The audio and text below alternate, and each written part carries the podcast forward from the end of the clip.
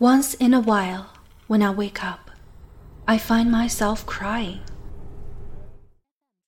The dream I must have had, I can never recall.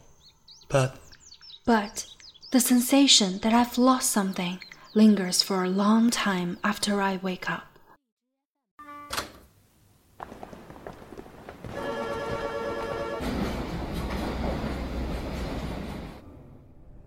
I'm always searching for something, someone. This feeling has possessed me, I think, from that day. That day when the stars came falling, I was almost as if. As if a scene from a dream. Nothing more, nothing less than, a beautiful view.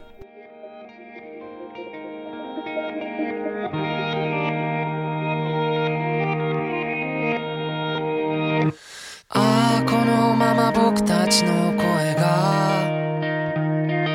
世界の端っこまで消えることなく届いたりしたらいいのにな。そしたらね二人でどんな言葉を放と消えることない約束お二人でせーので